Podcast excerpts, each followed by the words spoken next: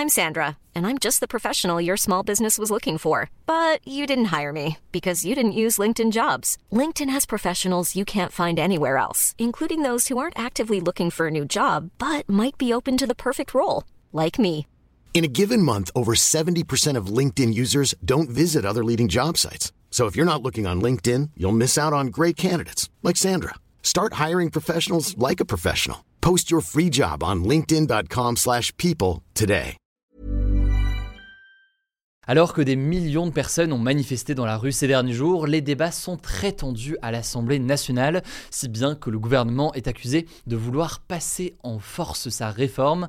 Vous allez le voir, c'est pas un sujet si compliqué à comprendre et pourtant c'est un sujet important de politique nationale. Salut c'est Hugo, j'espère que vous allez bien. C'est donc le sujet à la une de ces actus du jour. Alors concernant la réforme des retraites en tant que telle, je vais pas revenir dans les détails sur tout ça puisqu'on a fait une vidéo qui résume ce projet de réforme des retraites en détail que les alternatives possibles. Le lien de la vidéo est directement en description, c'est disponible sur notre chaîne YouTube principale. Mais ce qu'il faut retenir notamment, c'est que cette réforme vise notamment à allonger la durée légale de départ à la retraite pour passer de 62 à 64 ans. Alors depuis lundi 16h, cette réforme est débattue à l'Assemblée nationale, or face à l'opposition importante et face à la crainte aussi de ne pas avoir suffisamment de députés pour voter cette loi, eh bien le gouvernement a choisi de recourir à une nouvelle astuce. Cette nouvelle astuce, j'ai nommé l'article 47.1 de la Constitution, autrement dit donc la loi suprême du pays. Mais alors, à quoi sert cet article 47.1 et pourquoi est-ce que ça pourrait permettre au gouvernement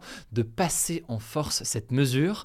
Eh bien en fait, l'article 47.1 permet au gouvernement de limiter la durée des débats autour de cette réforme à 50 jours maximum, 50 jours Assemblée nationale et Sénat euh, compris. Alors qu'est-ce que ça veut dire? Eh bien, si on regarde dans le détail du calendrier ça veut dire que les députés de l'Assemblée nationale ont d'abord jusqu'au 17 février pour débattre et voter ou non cette loi. Mais là où les choses se compliquent un petit peu, c'est qu'il euh, y a plus de 20 000 amendements, donc 20 000 propositions de modification de euh, cette réforme qui ont été euh, déposées par les députés de l'Assemblée nationale qui sont opposés à Emmanuel Macron.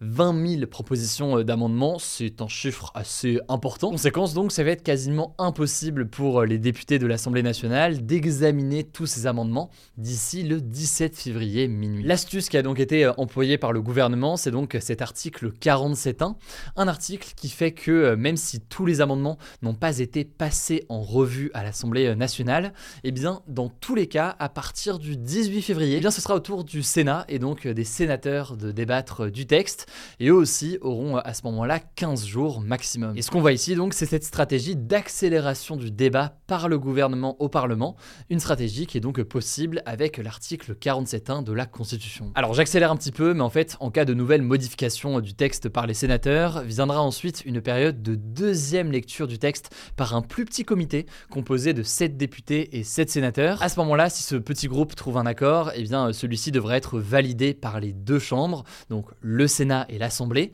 Et si c'est pas le cas, eh bien le texte fera un dernier passage à l'Assemblée nationale, l'Assemblée nationale qui aura à ce moment-là le dernier mot. Le truc, c'est que je vous l'ai dit, aujourd'hui, le gouvernement n'est vraiment pas certain eh bien, d'obtenir une majorité de députés à l'Assemblée nationale pour faire passer cette réforme. Du coup, après avoir accéléré les débats au Parlement avec cet article 47.1, eh bien, le gouvernement pourrait faire deux choses. Première chose, le gouvernement pourrait faire passer et adopter cette mesure avec ce que l'on appelle une ordonnance. Mais là-dessus, je rentre pas dans les détails puisque c'est très peu probable pour une raison très simple. Le gouvernement dispose d'une deuxième option.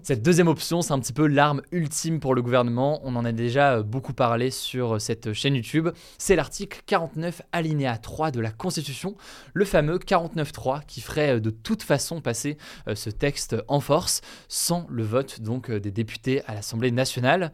Alors officiellement, le gouvernement dit vouloir éviter d'utiliser à nouveau le 49.3 pour faire passer une mesure sans le vote de l'Assemblée nationale. Pourquoi est-ce qu'il veut l'éviter? Eh bien parce que la première ministre Elisabeth Borne l'a déjà utilisé à 10 reprises ces derniers mois. Mais le gouvernement serait donc tout à fait en droit de l'utiliser selon la Constitution pour passer donc cette réforme des retraites. Alors j'en suis conscient, tout ça peut paraître assez complexe, mais donc ce qu'il faut retenir très simplement, c'est que dans tous les cas, eh bien, le gouvernement dispose des moyens techniques pour faire passer ou passer en force dans tous les cas euh, cette loi et donc faire adopter euh, cette réforme. Maintenant, tout cela ne serait pas euh, sans conséquences. D'abord, déjà, beaucoup dénoncent une forme de brutalité du gouvernement et les réactions des députés de l'opposition sont déjà nombreuses depuis quelques jours.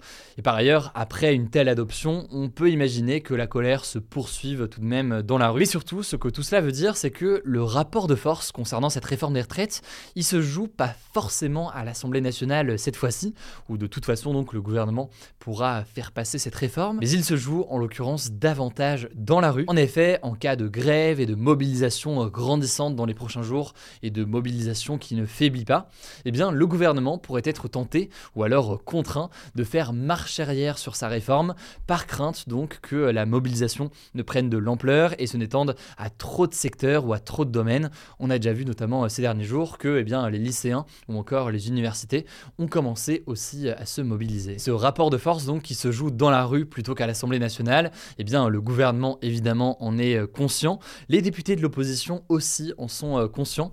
Manuel Bompard par exemple, qui est un député proche de Jean-Luc Mélenchon, a estimé que son camp dans tous les cas ne gagnerait pas à l'Assemblée nationale, mais que donc ça se jouerait dans les mobilisations dans la rue. Bref, ça me semblait donc important de comprendre un peu ce qui se joue en ce moment de part et d'autre, et de faire un petit point sur la situation pour vous permettre éventuellement euh, d'y voir euh, plus clair. N'hésitez pas à me dire en tout cas dans les commentaires si jamais vous avez des questions euh, ou autres, et je vous laisse tout de suite avec Blanche pour les actualités en bref. Merci Hugo et salut tout le monde. Pour commencer, on voulait vous donner des nouvelles de la situation en Turquie et en Syrie après les deux séismes qui ont lieu lundi matin. Le bilan est désormais d'au moins 5000 personnes décédées et il risque encore d'augmenter même si les secouristes tentent de sauver le maximum de personnes coincées sous les bâtiments effondrés. Plus globalement, 23 millions de personnes seraient impactées par les conséquences de ces séismes selon l'Organisation mondiale de la santé. Alors le président turc Erdogan a décrété ce lundi un deuil national de 7 jours pour rendre hommage aux victimes.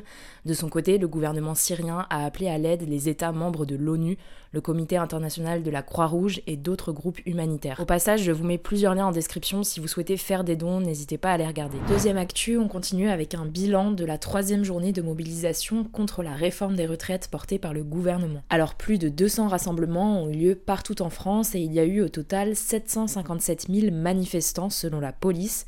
De son côté, le syndicat de la CGT avance le chiffre de 2 millions de personnes partout en France. Bref, dans tous les cas, c'est moins que la dernière journée de mobilisation le 31 janvier dernier. Dans l'éducation, le taux de grévistes chez les enseignants du primaire était de 14,17% d'après l'éducation nationale contre 26,65% le 31 janvier. Du côté des collèges, 16,65% des enseignants ont fait grève ce mardi contre quasi 30% mardi dernier. Et dans les lycées, le taux de grévistes était de 11,4% aujourd'hui contre 22% le 31 janvier, toujours selon l'éducation nationale. Dans les transports, le taux de gréviste était de 25% à la SNCF contre 36% mardi dernier selon les syndicats. Alors une prochaine journée de mobilisation est prévue ce samedi, donc le 11 février, et la SNCF a déjà annoncé qu'elle n'appelait pas à la grève, mais elle a encouragé les cheminots à aller manifester. Troisième actu, la production de plastique à usage unique a augmenté de 6 millions de tonnes par an dans le monde entre 2019 et 2021, et ce malgré des réglementations mondiales plus strictes mises en place dans plusieurs pays du monde. Cette hausse s'expliquerait par une demande plus forte de films et sachets plastiques. Alors cette utilisation massive du plastique à usage unique est nocive pour l'environnement. Déjà la production massive de plastique est une source importante d'émissions de gaz à effet de serre, ce qui accélère le changement climatique. Et en plus de ça, c'est une matière qu'on n'arrive pas à recycler de façon efficace. Du coup, tous les emballages et les objets jetables en plastique qui sont produits en quantité immense se retrouvent à être enterrés dans des décharges ou déversés sans traitement dans les rivières et les océans, ce qui menace fortement la biodiversité. Quatrième actu, soyez l'homme que vous voulez être mais soyez un homme vivant c'est le slogan de la nouvelle campagne de prévention de la sécurité routière destinée aux conducteurs masculins qui sont responsables de 84% des accidents mortels selon les chiffres officiels. Autre chiffre, 8 morts sur 10 sur la route sont des hommes. Et alors comment expliquer ça? En fait, selon la sécurité routière, les stéréotypes associés à la masculinité, comme par exemple le fait que les hommes auraient une aptitude naturelle à la conduite, eh bien tout ça favorise des comportements à risque. Par exemple, les hommes auraient plus tendance que les femmes à dépasser les limites de vitesse ou encore à sous-estimer les effets de l'alcool sur la conduite ce qui provoque beaucoup d'accidents graves. On termine avec une cinquième actu. Google a annoncé ce lundi le lancement de son robot conversationnel baptisé Bard. En fait, cet outil va permettre aux utilisateurs de poser n'importe quelle question et de recevoir une réponse détaillée et rédigée comme si un humain parlait, un peu comme ce que propose déjà l'intelligence artificielle ChatGPT. Alors là, à la différence de ChatGPT qui fonctionne avec ses propres connaissances amassées au fil du temps, l'outil de Google sera, selon l'entreprise, plus dynamique et s'appuiera sur les informations d'Internet pour fournir des réponses actualisées et de haute qualité. Alors Google a précisé que Bard est encore en phase de test et ne sera pas disponible en accès libre avant quelques semaines. D'ailleurs au passage, le moteur de recherche chinois Baidu prépare lui aussi le lancement de son robot conversationnel baptisé ErnieBot.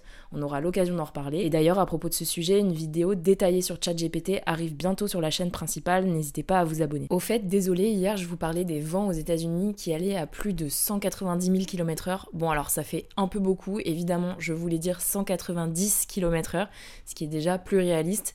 Désolé pour ça, ma langue a fourché. Voilà, c'est la fin de ce résumé de l'actualité du jour. Évidemment, pensez à vous abonner pour ne pas rater le suivant, quelle que soit d'ailleurs l'application que vous utilisez euh, pour m'écouter. Rendez-vous aussi sur YouTube ou encore sur Instagram pour d'autres contenus d'actualité exclusifs. Vous le savez, le nom des comptes, c'est Hugo Décrypte. Écoutez, je crois que j'ai tout dit. Prenez soin de vous et on se dit à très vite. Mom deserves the best, and there's no better place to shop for Mother's Day than Whole Foods Market. They're your destination for unbeatable savings, from premium gifts to show-stopping flowers and irresistible desserts. Start by saving 33% with Prime on all body care and candles. Then get a 15-stem bunch of tulips for just $9.99 each with Prime. Round out Mom's menu with festive rosé, irresistible berry chantilly cake, and more special treats. Come celebrate Mother's Day at Whole Foods Market.